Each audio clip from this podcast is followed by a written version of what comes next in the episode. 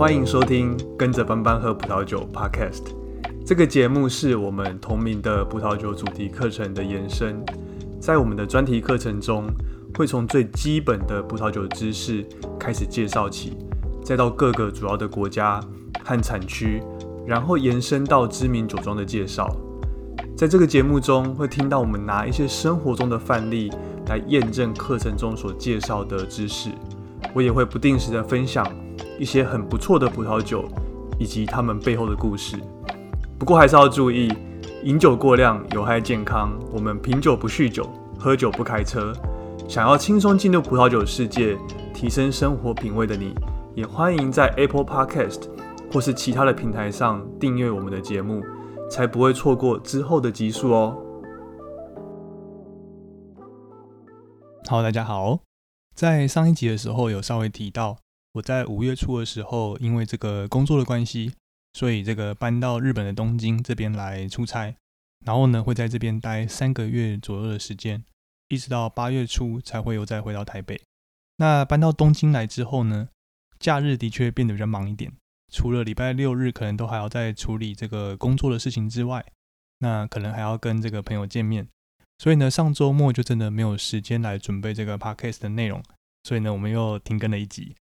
那比如说上周末呢，嗯，我就在这个朋友家，他们家待了一整天。朋友家是在这个东京有一个叫做目黑的一个地区，这个地区呢，嗯，我猜我们的听众应该可能也蛮多人对这个东京还蛮熟悉的。目黑呢，它是一个很舒服的一个住宅区。所以呢，我那一整天就在他们家玩小孩，然后聊他们的工作，也喝了几支酒。那一天呢，我们喝了两支这个 s o v i o n Blanc，虽然都是同一个葡萄品种，都是这个 Sauvignon Blanc 白苏维农，但是呢，其中一支是来自这个纽西兰的马尔堡，另外一支则是来自这个澳洲的 Yarra Valley 亚拉河谷。那这两支酒呢，它的风格真的喝起来是完全不一样。非常的有趣，所以呢，我就想说，今天可以特别来介绍一下，有几个这个常见的国际的白葡萄品种，它们可能会有哪一些特征？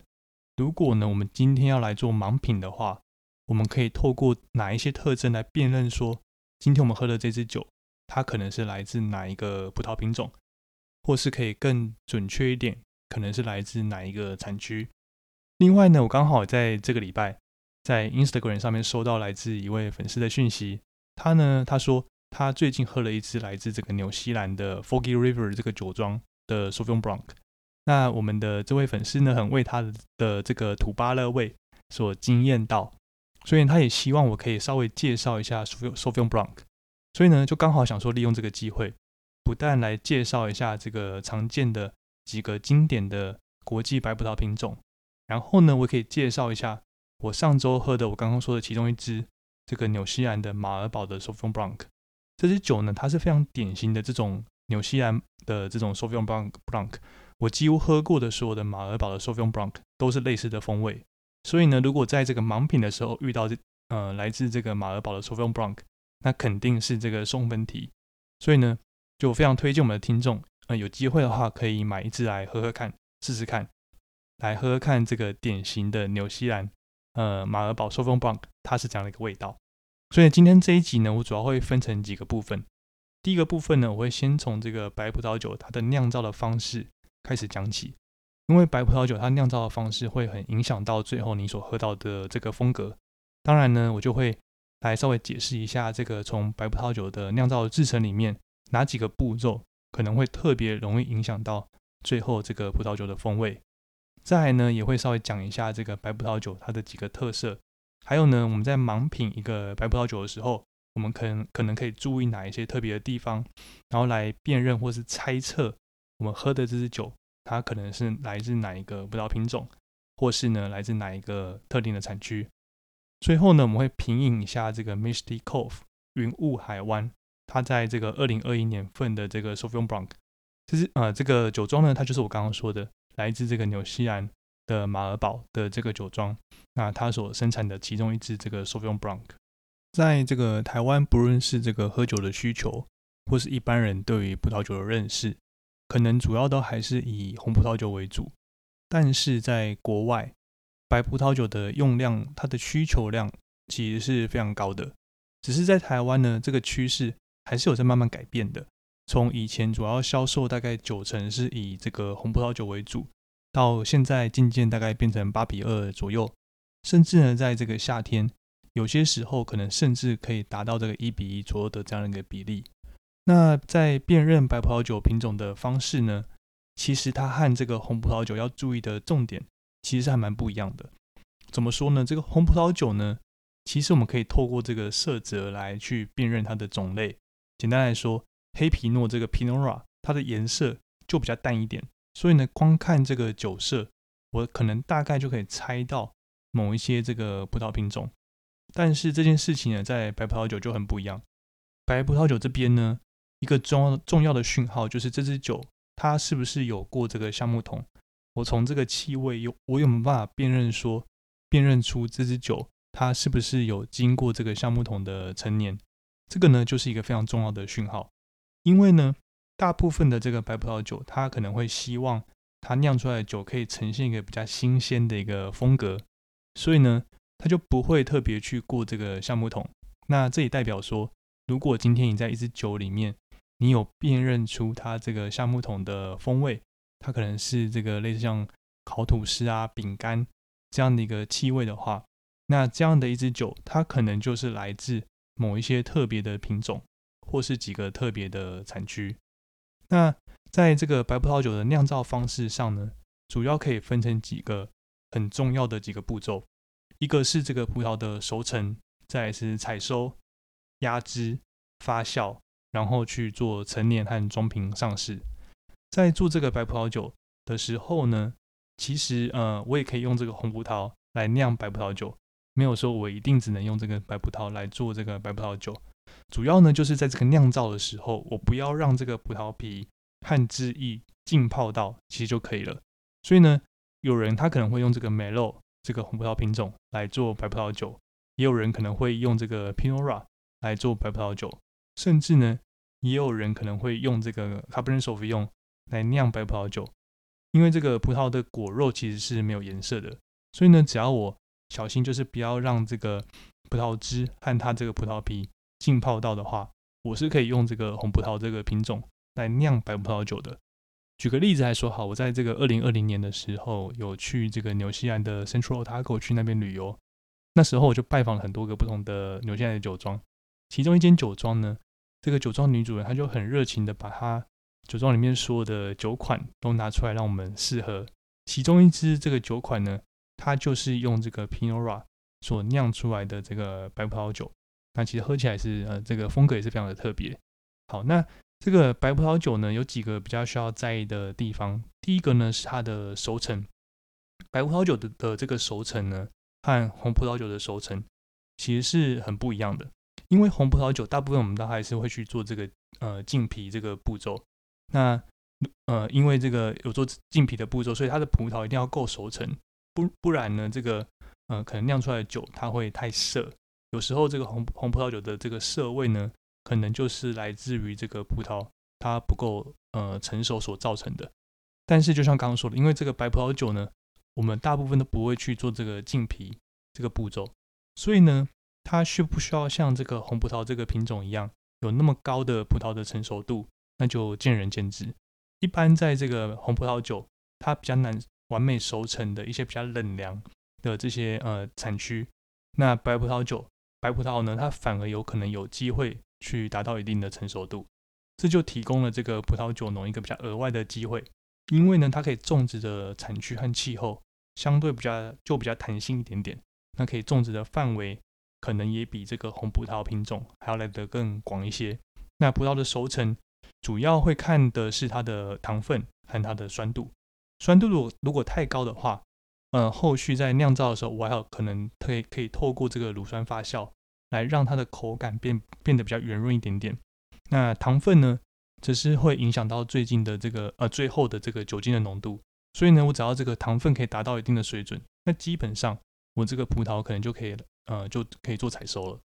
这边其实也就暗示了说，如果我在这个品饮一支白葡萄酒的时候，如果这个葡萄它是来自一个比较冷凉的一个区域的话，那它葡萄可能没有办法成熟度这么高，它的糖分的累积可能比较慢一点点，或是呢没有办法达到呃这么高糖分的要求的话呢，那一般就就可以发现它可能会有几个特征。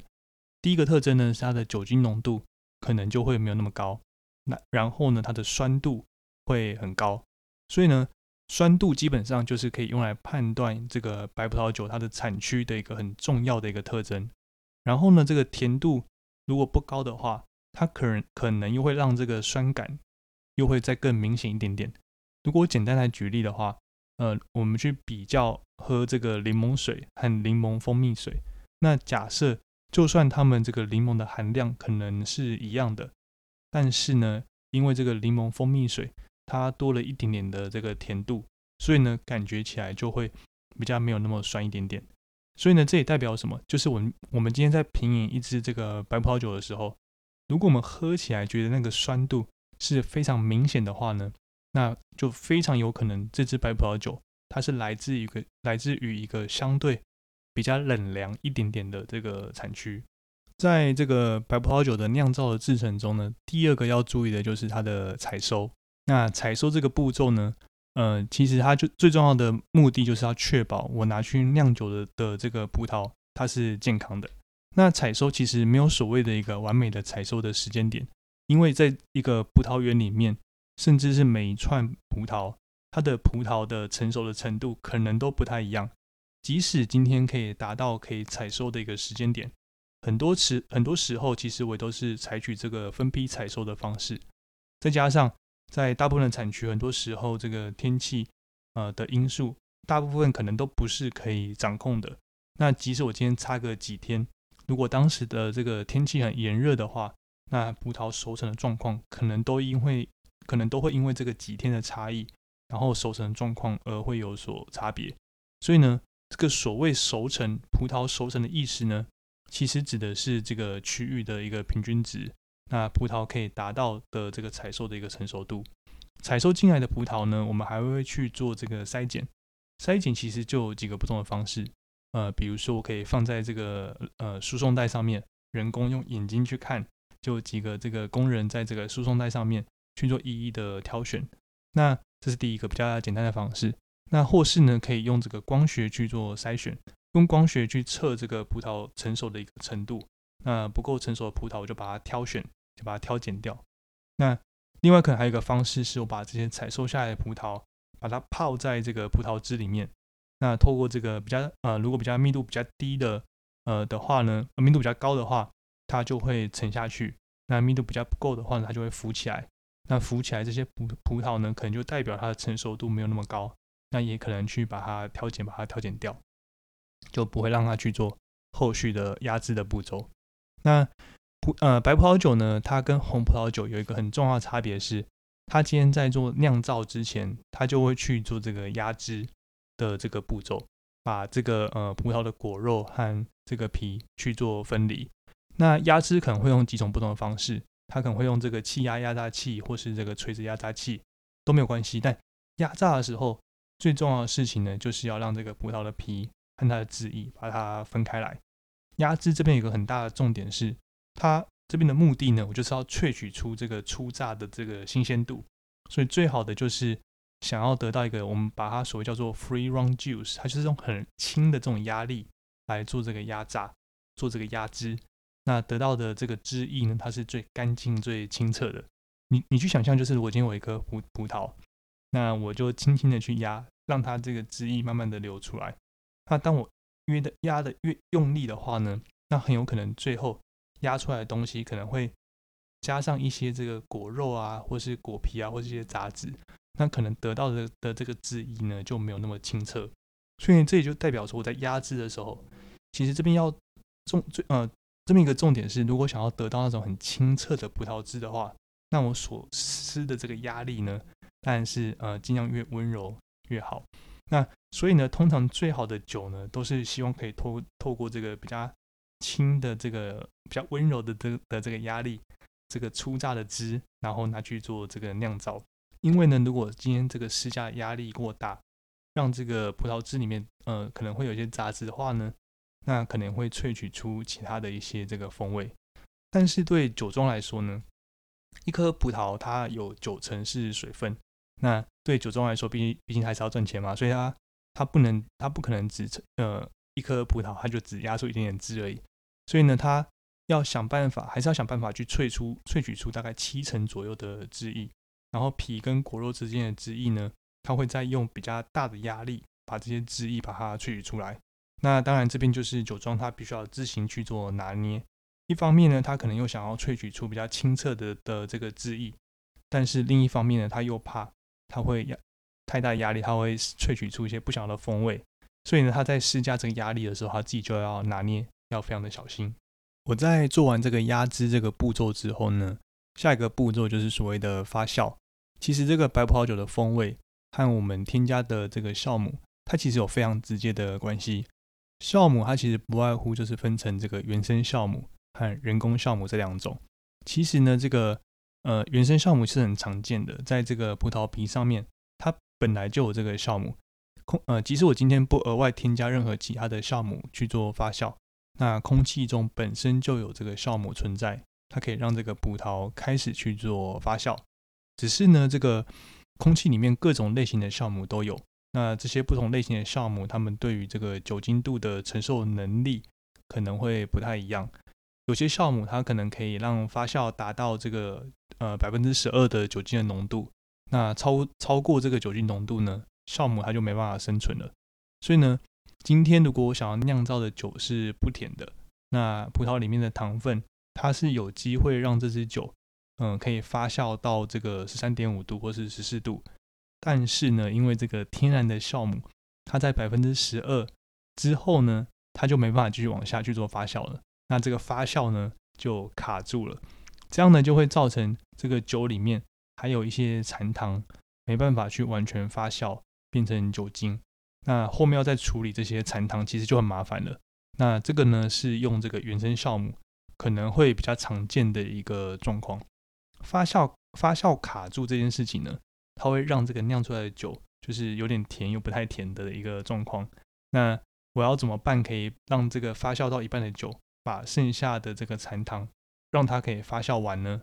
这边就很麻烦了，我必须要。把这整桶发酵到一半的酒拿去做过滤，把这个旧的这个酵母把它全部过滤掉之后呢，我再重新去引进一个比较强的一个酵母，它可以在这个百分之十二的这个酒精浓度开始去做发酵，然后呢，把这个剩下的残糖让它可以发酵完毕。原生酵母呢，虽然是呃我们现在在宣传这个葡萄酒的时候会很常讲的一个说法，但是呢，在实物上。除非今天这个酿酒师他是非常了解这个原生酵母的特性，不然呢，其实使用上是有一定的风险的，很容易会遇到我刚刚前面说的这个发酵卡住的一个状况，那这后续要处理其实就很麻烦了。那所以呢，现在就有一种酵母呢，它是所谓的原生酵母，但是我在实验室里面去做培养，这个是怎么做呢？我今天在我可能在这个每年的春天，我去找一些这个葡萄皮上面的酵母。我在那时候就把它挑选出来，那我在这个实验室里面去做繁殖，那等到我今天要做发酵的时候呢，我再把这个在实验室里面繁殖培养的这个呃呃天然酵母，把它加进这个葡萄汁里面去做发酵。实验室里面培养出来这个酵母呢，就可能可以把让这个发酵达到更高的一个酒精的浓浓度，因为呢这个是在实验室里面有挑选过的嘛。那比如说呢，就可以让这个酒精。呃啊，让这个酒可以发酵到十三点五度或是十四度左右。那如果今天这个白葡萄酒它在酿造的时候，并没有让这个葡萄汁和果皮去做接触，那为什么不同的这个白葡萄酒里面可能还会还会有这个不同的风味呢？那是因为，嗯，可能今天这个酿酒师他会采取一个叫做呃发酵前冷浸泡的一个步骤。它是在这个低温的时候，让这个皮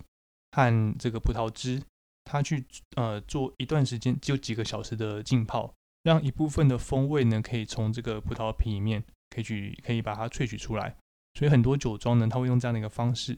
来增加葡萄酒的风味。但是呢，这边就是要注意的是，呃，在整个酿酒的制成里面，有一个很大的杀手，就是氧气。氧气呢，它很有可能。很有可能会让这个葡萄汁提早去做这个呃呃，就会让它氧化掉。所以呢，冷浸泡这个步骤呢，其实它的一个风险呢，就是会提高这个葡萄汁它氧化的一个风险。好，那这个葡萄发酵呢，基本上它就是一个化学反应。这个化学反应呢，就是这个糖和酵母它接触之后，它会产生这个二氧化碳还有酒精。另外呢，其中还有一个副产品是所谓的热量。所以这个红葡萄酒它的温度会上，呃，通常在发酵之后呢，会上升到到二十八到三十二度左右。然后呢，因为红葡萄酒它在发酵的时候，它是连着这个葡萄皮一起去做发酵的，所以在这样的温度下呢，就可以开始慢慢去萃取出这个皮上的这个单宁和它的色泽。但是呢，这个白葡萄酒就不太一样。白葡萄酒呢，我是呃不想要这个单宁和色泽的，对不对？呃，所以呢。我就呃会希望把这个温度尽量把它控制在低温。那这个时候呢，我就需要去透过一些呃，比如说冷却槽啊，或是不锈钢槽来做这个温度的控制。呃，如果我今天是用橡木桶的话呢，木桶其实就比较难做到这样一个温度的掌控。所以呢，这就是为什么这个白酒的低温发酵，通常几乎现在几乎应该百分之百都是这样做，都是在这个不锈钢槽里面去做这个发酵。那这也是为什么，就是在七零年代的时候，呃，在这个不锈钢槽它开始被广泛使用之后呢，整个这个白葡萄酒的品质就大幅度提升的一个主要的原因。因为呢，这才有办法让这个酿出来的白葡萄酒可以保有比较纯净的果香。那这其实是最近四十到五十年才有办法做到的。所以呢，其实我们现在的人其实是很幸福的。以前呢，在这个比如说在很久以前，在文艺复兴的时候。我今天要要让想办法让这个白葡萄酒降温，我是要把它酿好之后，我再挖一口井，把这个白葡萄酒把它放到这个井里面去做降温。这个呢，其实是一个非常麻烦的一个步骤。那另外呢，呃，在控制温度这边，另外可能现在还有一些做法是，呃，有人会做用这个陶瓮的方式。那陶瓮呢，其实是一个也是比较传统的一个做法，它是在这个乔治亚人他在八千年前就开始使用的一个做法。在地底下去埋一个陶瓮，然后呢，他用这个泥土的低温，让这个葡萄酒它可以有一个比较低温、一个比较好的一个酿造的环境。只是呢，陶瓮上它最大问题是呃清理上的问题，而且呢，陶瓮的里面它还需要去涂一层这个比较特定的一个漆，否则呢，这个酒它就很容易从这个气孔挥发掉。好，那所以呢。一般说起来，目前比较常见的酿葡萄、酿酿这个白葡萄酒的做法呢，大部分应该都还是在这个不锈钢槽里面去做这个酿造。好，那这个酒它酿造完之后呢，通常白葡萄酒它有一些可能会在橡木桶里面去做陈年，但有些可能就不会。但就算有陈年，可能也不会陈年一个太长的时间，然后呢就做这个装瓶上市了。白葡萄酒呢，它从这个采收到上市。可能快的话，可能就两三个月就可以搞定了。那发酵，呃，大概十天左右。所以呢，它少了非常非常多的步骤。比如说像刚刚前面提到的，很多这个白葡萄酒，它都不会去做这个橡木桶的陈年。所以呢，它的价格也有机会比这个红葡萄酒来的便宜一点点。在我们刚刚提到的几个这个白葡萄酒，它的酿造的制成里面呢，有几个步骤会比较容易去影响到这个白葡萄酒的风味。其中第一个呢，就是这个葡萄的熟成度，就像刚前面可能有提到的，这个葡萄的熟成度呢，它会呃很直接影响到这个白葡萄酒它的酸度。那酸度它其实是在这个品饮中，我们去辨认一个白葡萄酒的一个很重要的因素，因为呢，这个酸度往往会跟这个葡萄的品质有一个很大的关系。另外呢，就是呃这个酒它有没有放在这个橡木桶里面，或是呢这个陶瓮里面去做陈年。也会很大的影响到这个风味的差异。就刚刚前面说的，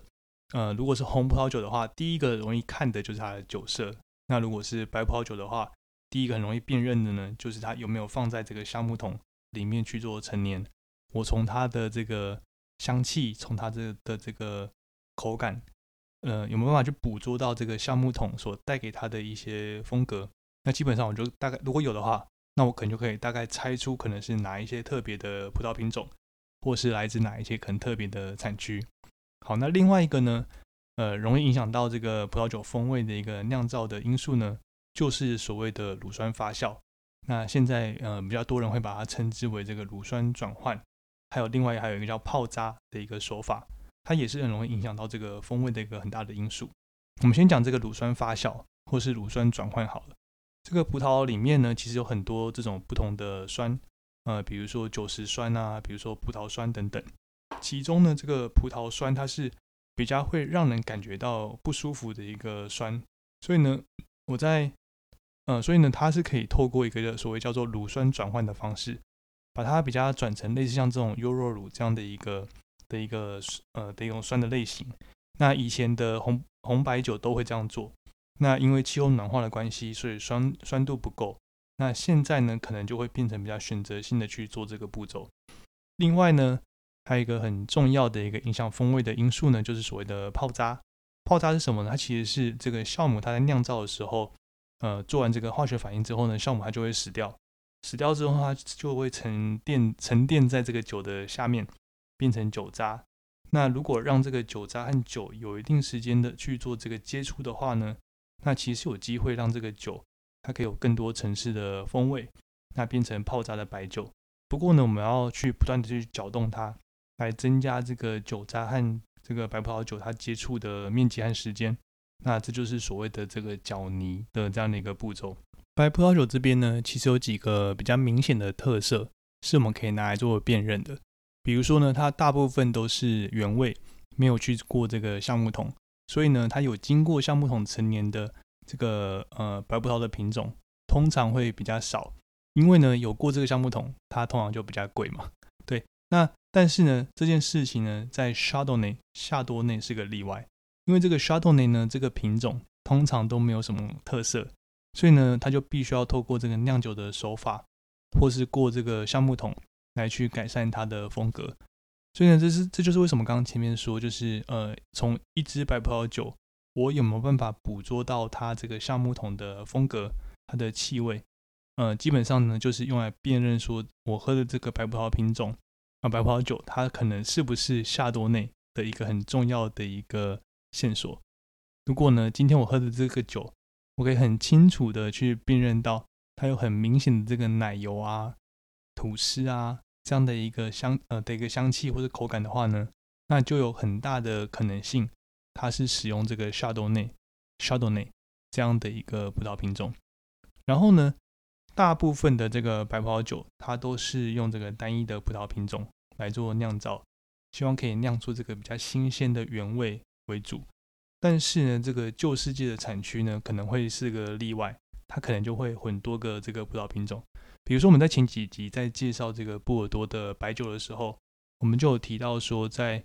呃，在这个波尔多，呃，很尝试用这个呃呃 s o v i g n Blanc 和 s e m i n o n 去做这个混酿。然后呢，在这个酿造期间呢，呃，这个白葡萄酒它呃很少会跟这个葡萄皮去做这个接触，除了有时候可能会在酿造前去做这个冷浸泡这样一个步骤。那只是就像刚前面说的。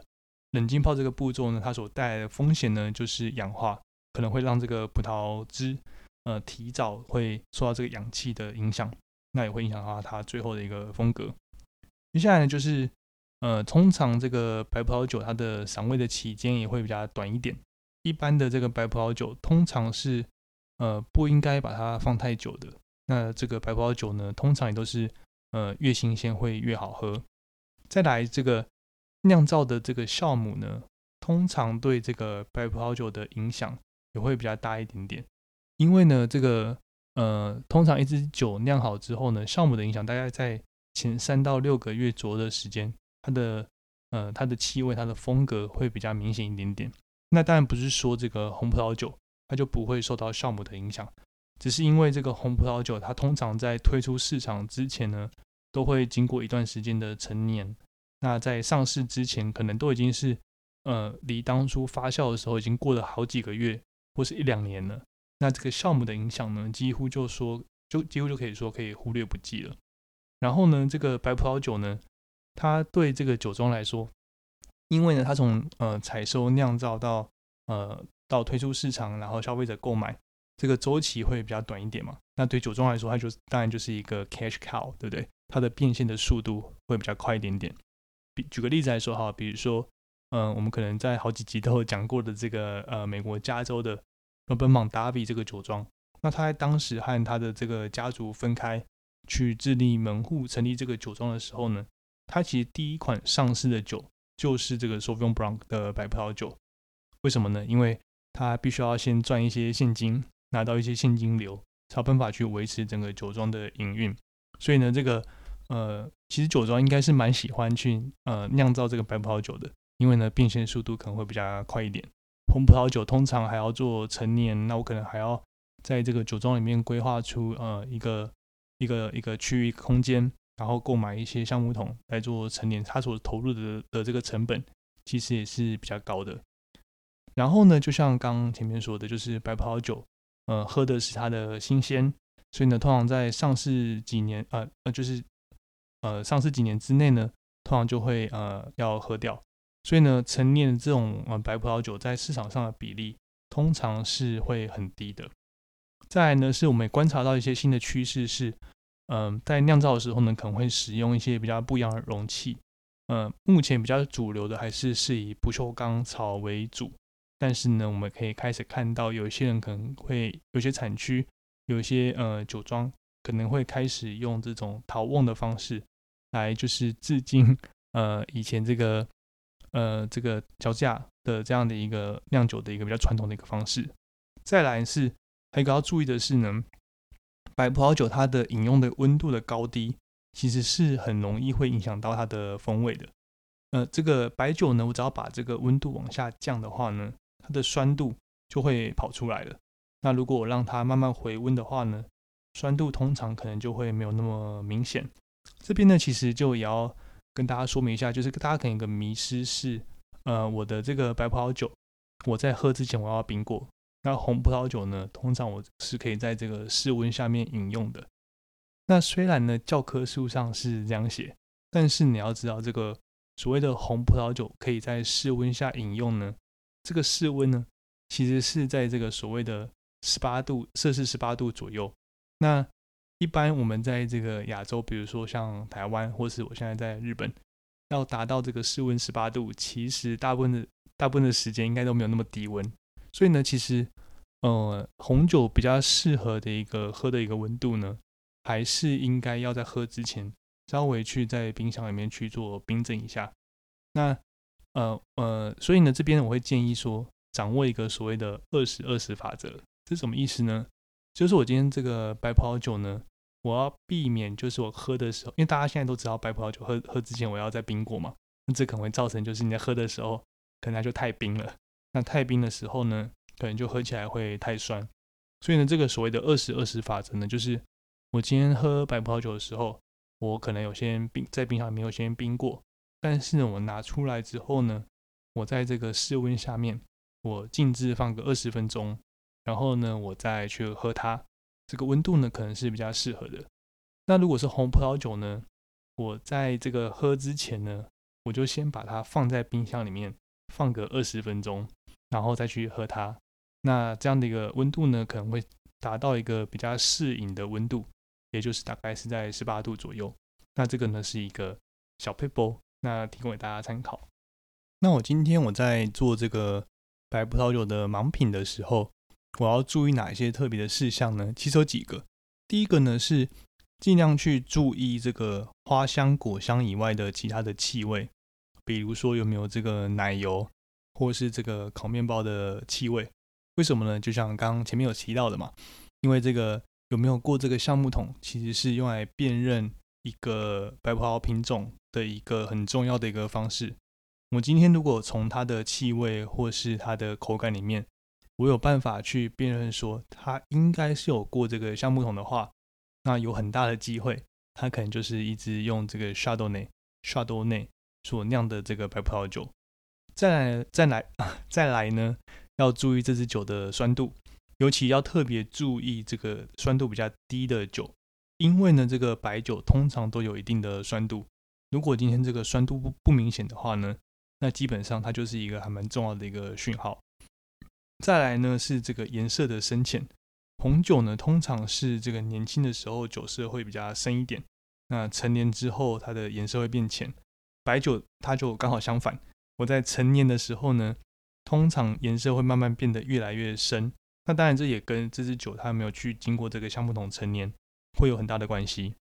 再来呢是这个氧化酒和自然酒，有些酒呢它可能会故意让这个酒氧化，比如说像像这个雪莉酒，那呃这个氧化的这样的一个喝起来的口感呢，它是故意的呢，还是因为保存不当而变质？这个你也是要注意的地方。那这支酒它是不是有甜味？有甜味其实就是一个很大的一个讯号，它可能是来自天然的这个糖分，或是酒精度它所带来的一个灼热感。那如果今天喝的这支酒，呃，甜甜的，那我可能又在这个这支酒里面喝到一些类似像这种汽油的这样的一个香气的话，那有很大的一个机会，它是来自于德国的 Riesling。我猜这可能是还蛮多人都知道的一个的一个小知识。那再来呢是这支酒，我会不会喝到这个二氧化硫的味道？那如果有的话呢，那我尽量在呃让它再跟空气多接触一下下，然后呢再去喝它，可能会比较好一点。最后呢是我可以注意一下这支酒，它是不是有这个微气泡？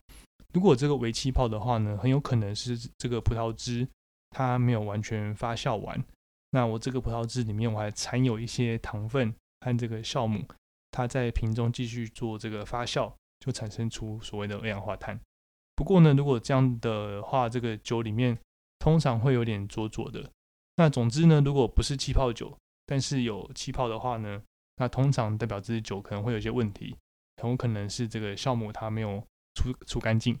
在我们介绍了就是这么多酿酒的手法还有理论之后呢，接下来我们来品尝一下，就是今天要介绍的这一支，就是来自纽西兰。呃，马尔堡的 Sauvignon Blanc，它其实是我在这个东京的一个呃卖酒的专卖店里面买的，它的价格其实非常的便宜，换算台币大概四五百左右而已。那我把这个比较完整的这支酒的介绍也放在我们的这个 show note 里面。这支酒呢，喝起来，呃，看起来它其实它它的酒色就非常的淡，那几乎呢，我在这个你可以看这个照片，呃，几乎呢它。跟这个背景的颜色几乎是融合在一起了。那闻起来呢，其实可以非常的闻，呃，非常的清楚的辨认出它有一个很明显的这种芭乐的味道。在台湾我们会说这个叫做土芭乐。那它这个味道非常非常明显。这个如果我们喝这个来自马尔堡的这个 Sauvignon Blanc 的话，这个呢是很容易辨认出来的一个的一个香气。然后呢除了这个。这个芭乐的香气之外呢，它还有一些这个柑橘啊、柠檬，还有一些峨眉，甚至可能还有一些这种猫尿的这样的一个香气，这样的一个味道。那我从这个香气呢，可以稍微辨认出来说，这可能是来自一个比较冷凉的一个气候，因为呢，可以呃从它闻到这个味道呢，可以这种清新的这种水果味道，通常都会觉得它是嗯来自这种比较冷凉，不会是来自这种比较。炎热的这样一个地区，那喝起来呢，喝下去我可以很清楚的感觉到它有这种很清新的这种呃这种酸度，它的酸度其实我觉得可能到中高等级。那这个酸度呢，它是会让人就是眼睛为之一亮。然后它喝起来，它的酒体酒体是非常轻盈的，那可以很清楚的感觉到有这种葡萄柚或是柑橘那种多汁啊，然后又很清新的这种口感，还有它的酸度。那我会觉得这是这是一个非常典型的这个马尔堡的呃 Sauvignon Blanc。那呃我知道就是最近这礼拜台湾因为梅雨季的关系，所以呢每天会下雨，但是呢到周末终于是出太阳了。那这支酒呢我就觉得它是一个非常适合夏天，非常适合就是天气好的时候，然后拿来喝的一支酒。那也推荐给大家。当当然呃在这支酒在台湾不知道买不买得到。那我是好像我看到有些酒庄在卖，但是呢没有关系，就是呃如果买不到这支酒，那基本上呢你也可以试试看其他的这个嗯来自纽西兰的这个 Sauvignon Blanc。那最经典的大家很常看到的，在这个好事多你就可以找得到的，当然就是这个呃 Cloudy Bay 呃云雾之湾的这个 Sauvignon Blanc。那一支大概是在一千块左右，那我也还蛮推荐大家就是可以买来试试看的。以上就是我们今天这一集的内容。我们介绍了这个白葡萄酒酿造的方式，还有怎么去辨认一些国际的白葡萄品种。呃在辨认时候的几个重要的特征。最后呢，我们也介绍了一支这个纽西兰的 Sauvignon Blanc，在台湾的话，很容易买得到的可能是这个好事多的 c a r l y Bay。当然，我听说这个家乐福也有另外一个叫做 Foggy River 的这个酒庄可以尝试。那我觉得喝起来的风格应该都是蛮类似的。接下来，在这个日本的时间，我会尽量介绍一些我在东京所喝到的葡萄酒，甚至是日本自己产的这个葡萄酒，然后呢，跟我们听众去做介绍。最后，还是要提醒大家，如果还没有追追踪我们 IG 账号的话呢，你可以赶快追踪起来。如果想要支持我们节目的话，可以从我的资讯栏就可以找到这个赞助的连接，你可以选择做这个单次的赞助，然后任何你想要赞助的金额都可以。如果喜欢我们节目的话呢，也请分享给你对葡萄酒感兴趣的朋友，或是在 Apple Podcast 或是这个 Spotify 给我们五星的评价。如果任何的问题和建议，或是有什么想听的内容，也都欢迎透过这个 Apple Podcast 的评价，或是 Instagram 私讯联络我们。最后呢，当然也希望我们的听众可以阅读我们整理的文章，都可以透过这个资讯连接找得到。就像我一直说的，这个我不觉得，不管是对准备 WC Level Two 或是 Level Three，或者是单纯对介绍呃对了解这个葡萄酒知识感兴趣的听众，应该都会蛮有帮助的。好，那就这样子了，我们下集见，拜拜。